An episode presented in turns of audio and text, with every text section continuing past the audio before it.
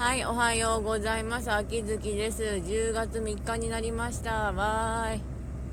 早いねとなりつつ、あの、朝はむちゃくちゃあったかいなと思いますけど、あでも朝寒かったこともあったんで、とりあえず、まあ矛盾してるんだけど、寒いのか暑いのか暑いのか寒いのかわかんないので、あの、とりあえずまず作ったのは、あの、防法寺茶でした。うん、まあ、ほうじ茶ですね。とにかく作って入れて飲んで体温めてって感じでした。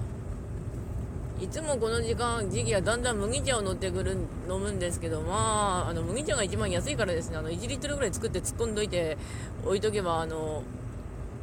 飲み物は飲めるので、うん。なんというか、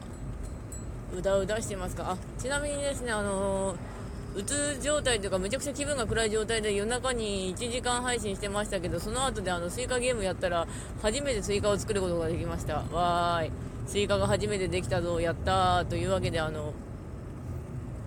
満足。スイカゲームはだんだんコツが分かってきたんですけどあれ最大で柿までしか落ちないんで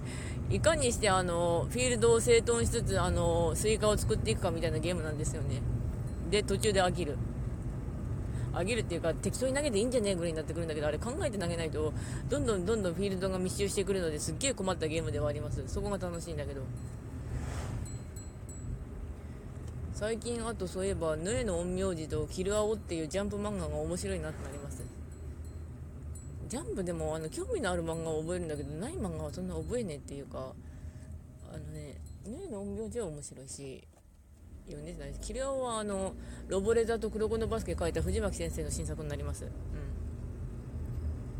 ちなみにポケモンアルセウスはちまちま進めてるんですけどあのマルマインと戦うのがめんどくさすぎて全然戦ってない。あのむしろポケモン書き始めてる。そろそろマルマインと戦わねばならぬ。って分かってるんだけどあれめんどくさくてなマジで。うん。まあ、ちなみに2週目やってるんですけど、弟にポケモンのセーブデータ消されてね、うん、あいつあの、ユーザーを上げたらセーブデータができるって知らなかったからね、うん。まあ、今は本当とにかく生きております。うん。というわけでご視聴の方ありがとうございました。それではまた。